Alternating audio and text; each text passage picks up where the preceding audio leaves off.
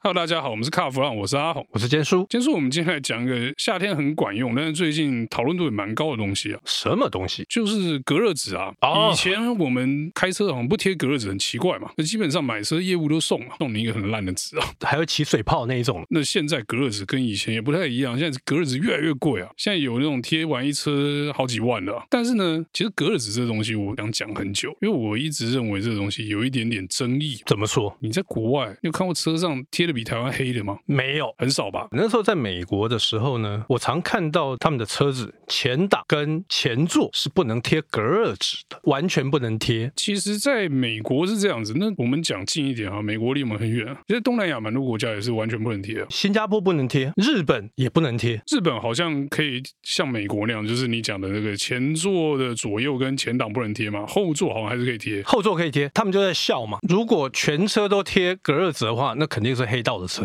啊，那先不讲这个黑道的这个问题哦。那刚才讲东南亚的部分，新加坡完全不能贴。然后你说什么泰国啦、马来西亚那些，基本上玻璃都是透明的都啊，透明的。在那么热的地方都不能贴。就是台湾说，哎、我们台湾很热，啊所以可以贴。你不觉得这不太合理吗？而且我也不知道这个什么时候开始流行贴隔热纸，流行贴隔热纸，我记得我有印象，看到车开始就有隔热纸这件事情。一开始大家就觉得说啊，这个就是给车用的嘛。就我来讲，我觉得哎、这就给车用。后来去研究，哎、不是哎、你看我们那些做隔热纸的客户们，那东西本来是什么大楼用的啦，对，就是玻璃帷幕我以为幕要贴啊，不然整栋楼热死。是本来就是给建筑物用的嘛，建筑物贴格子有好处啊，你冷气不用开那么冷嘛。对，玻璃不那么吸热的时候，这个冷气不用开那么强，就比较不耗电嘛，是一个节能配备。你说在车上嘛，车上也是一样的效果啦，贴格子可能可以挡一些热，冷气要不要开那么冷，我也不知道，因为车的状况跟房子的状况我觉得不太一样，因为房子他们贴的格子，它是确实可以算出来省多少电的哦、尤其是现在这种办公大楼，它的那个中央空调确实是可以有效的节电哦。可是呢，在车上我一直觉得说贴格子哦，你说那种什么全透明的、啊，或是那种高透光度的不算，贴了黑纸以后晚上开车我都觉得很痛苦。我个人是，如果贴隔热纸的话，我通常会跟厂商讲说，不要给我太黑的，因为晚上我会看不见。你白天也看不见啊，白天可以啦，晚上会看不见啊啦。我觉得晚上看不见那件事情真的很可怕，但还有一个更可怕的这个循环的因果。很久很久之前啊，我陪朋友去买一台二手车，那去台南、还是高雄还是嘉义，忘了，反正就去南部买回来。结果呢，那个车格子超黑，我那朋友就说：“哦，天啊，白天进去都这么黑，那晚上怎么办？”我们从这个南部牵车回来台北之后就分开了嘛，就是他就回他家嘛。过几天以后，他说：“哎、我真的晚上开车看不见，他那个大灯好像有点问题，不太亮。”我就想说：“哦。”那要不要去检查一下？我陪你去弄吧。就去了，靠北那大灯有改呢。有改大灯，对，那个 HID 不知道是什么几千 K 还是上万 K 的超亮的 HID，从外面看眼睛闪到会白茫茫一片的那一种。 OK，他说：“可是我坐在车里真看不见，晚上真的好黑。不信的话，等一下晚上回家你开。”嗯，说：“我操，真的黑啊，黑的不得了啊，真的看不到路。他那个大灯开了就，我就觉得你那个大灯怎么像两盏小夜灯点在车前面一样？那格子你看有多黑，黑的不得了。”你们两个也太用功了吧？应该就知道是隔热纸的问题。对啊，所以我开过之后就说，你明天就去把格子撕掉吧，这格子太扯。故事在这里还没结束哦，我们去了这个格子的店家，说要撕纸，当然没问题啊，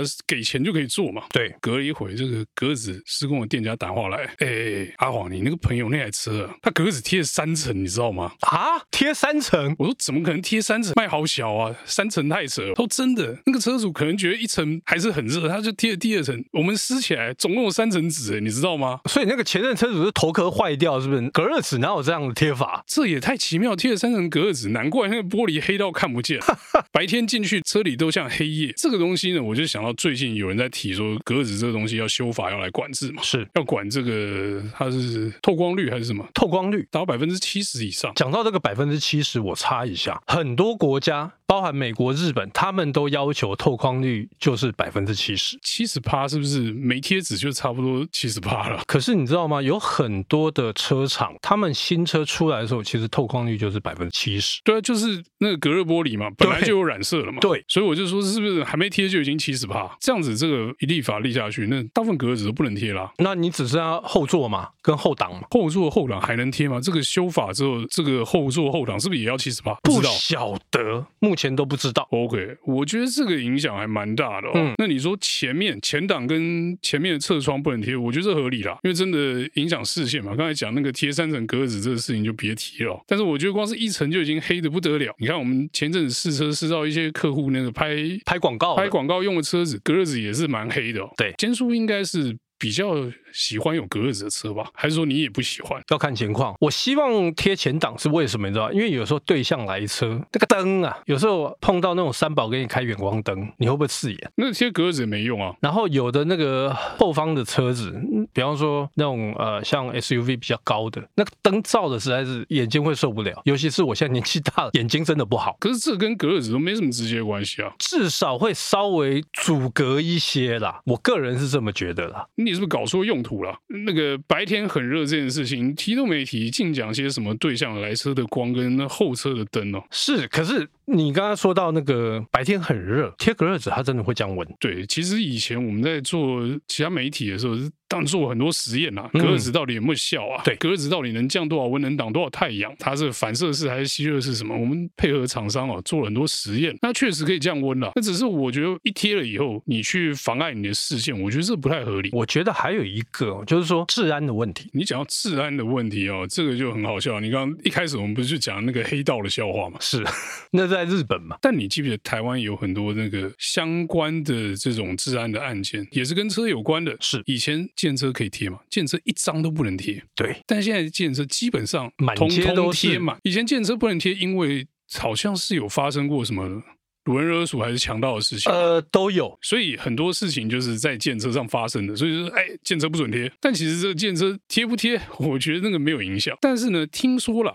这次的这个透光率七十八这东西，要先拿建车开刀啊。对，因为他们原本是全面性，但是我觉得呃，可能选举要到了啦，怕反弹，所以后来他就把它缩小范围到计程车，因为它可能比较好管理啦，所以为什么会先从计程车下手？呃，因为建车一年一验嘛，对，还是半年一验，我有点忘记。我记得它验车的时间比很一般短啊乘用车很短，那在这之后呢？你觉得这个会不会扩大到一般乘用车，就是所有的车都要这样子？我个人是觉得搞不好明年他就这样给你玩，那这个就变成很大的困扰。那你就前座前挡司机师喽。或者是说你只好去装那个防紫外线 UV cut，效果比较好，但是透光率又好，那你讲这个就没常识啦。你知道，其实现在绝大多数的车的玻璃啊，都是 UV cut。都是 UV 卡，至少都 UV 四百。对我记得我之前有拿过那个眼镜行的 UV 仪去量玻璃啊， 眼镜行的人说你干嘛？我说借我一下，就我就拿去量那个我车的前挡，哎、真的有四百、欸。 OK，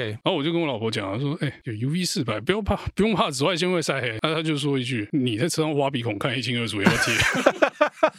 我说：“哦，好，我其实我个人不太喜欢贴格子，第一个黑嘛，第二个我觉得贴了之后啊，格子跟车身的配色不匹配。以前有流行过什么镜面的嘛，对有流流行过什么蓝色、灰色什么，就是各种，它不是很单纯的就是灰色或者什么反光，就是有一有一些这个色调可以选，那你就可以去匹配你的车身嘛。但我觉得怎么贴啊，那看起来都不太对劲。那你如果要让那个车的外观看起来就是看顺眼，那还是不贴最好看啊。就是干干净净的。贴了怎么看都觉得嗯哪里不太对，所以我一直都不喜欢贴格子。 OK，然后再加上这个 三层隔热纸事件之后，我就觉得车上贴隔热纸真的是自找麻烦。啊所以怎么样？你现在开车就是戴袖套在那边开车就对了。我车没那么热，我车没天窗嘛，哦，所以我也 OK 不用戴斗笠啊。是你看那些这个全景天窗的车，真的有时候我都觉得啊，好热。热我到们不要爆。说这个那些名牌电动车哦，之前有试过那些全景天窗不能关的，没有这个遮阳帘的，你都觉得很热啊。对，就算以后啊，立法禁止贴隔热纸哦，天窗应该网开一面，不然会热死人。不过如果说禁止贴隔热纸，你觉得到时候政府会不会开罚？那不罚可以嘛？你看现在没什么在抓，结果建车就黑成那样。以后你如果立法禁止啊、哦，你不罚，你觉得会有人把纸撕掉？哦，肯定是没有，我已经贴好，我干嘛傻傻去撕掉？一定要开罚的嘛。好，那我们今天隔热纸的话题呢，就到这边先告一段落，谢谢大家收听。谢谢。